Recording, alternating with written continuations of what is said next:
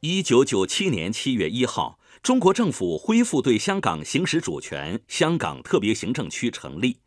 再过几天就是香港回归二十周年的日子。二十年来，随着“一国两制”伟大构想的成功实践和《基本法》的全面贯彻落实，香港特区在各个领域取得的空前成就日益绽放出瑰丽的光芒。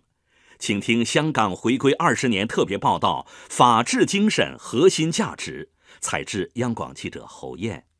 世界银行发布的一份数据显示，香港在政府效能、规管质量、社会法治、贪腐控制等方面的指标都远远高于回归之前。特别是法治水平的提升最为引人瞩目。一九九六年的排名是全球六十多位，二零一五年大幅跃升到第十一位。香港特区律政司司长袁国强说：“良好的法治环境让香港始终保持了国际金融、贸易、航运中心的地位。”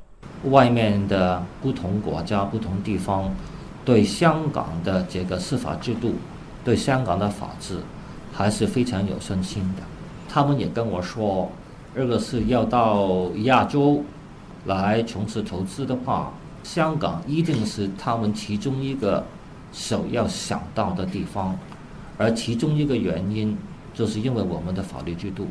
回归祖国二十年来，基本法在香港全面贯彻落实，香港原有的普通法制度也按照基本法继续运转，司法独立得到限制保障，实现了积极健康的发展。袁国强介绍说，在回归之前，香港的法庭的判例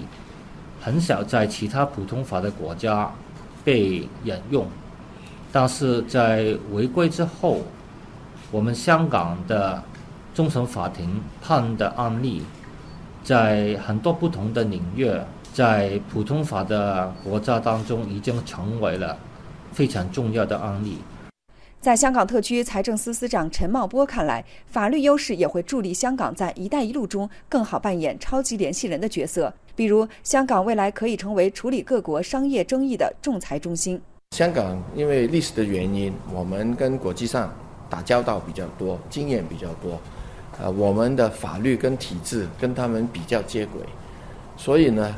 内地企业要到外边去，从这个风险管理这个角度呢，我们肯定可以发挥作用。